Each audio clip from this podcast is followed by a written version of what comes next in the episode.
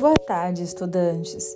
Sejam bem-vindos ao meu, ao seu, ao nosso podcast A Hora da Leitura. Hoje vou ler para vocês a fábula de Êxopo, o sapo e o boi. Há muito, muito tempo existia um boi imponente. Um dia o boi estava dando seu passeio da tarde quando um pobre sapo, todo mal vestido, olhou para ele e ficou maravilhado. Cheio de inveja daquele boi que parecia o dono do mundo, o sapo chamou os amigos. Olhem só o tamanho do sujeito. Até que ele é elegante, mas grande coisa. Se eu quisesse, também era.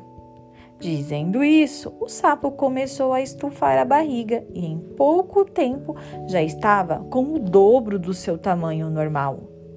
Já estou grande que nem ele? perguntou aos outros sapos. Não, ainda está longe, responderam os amigos. O sapo se estufou mais um pouco e repetiu a pergunta. Não, disseram de novo os outros sapos. E é melhor você parar com isso, porque senão vai acabar se machucando.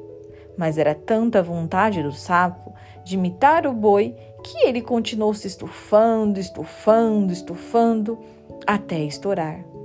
Moral da história: seja sempre você mesmo.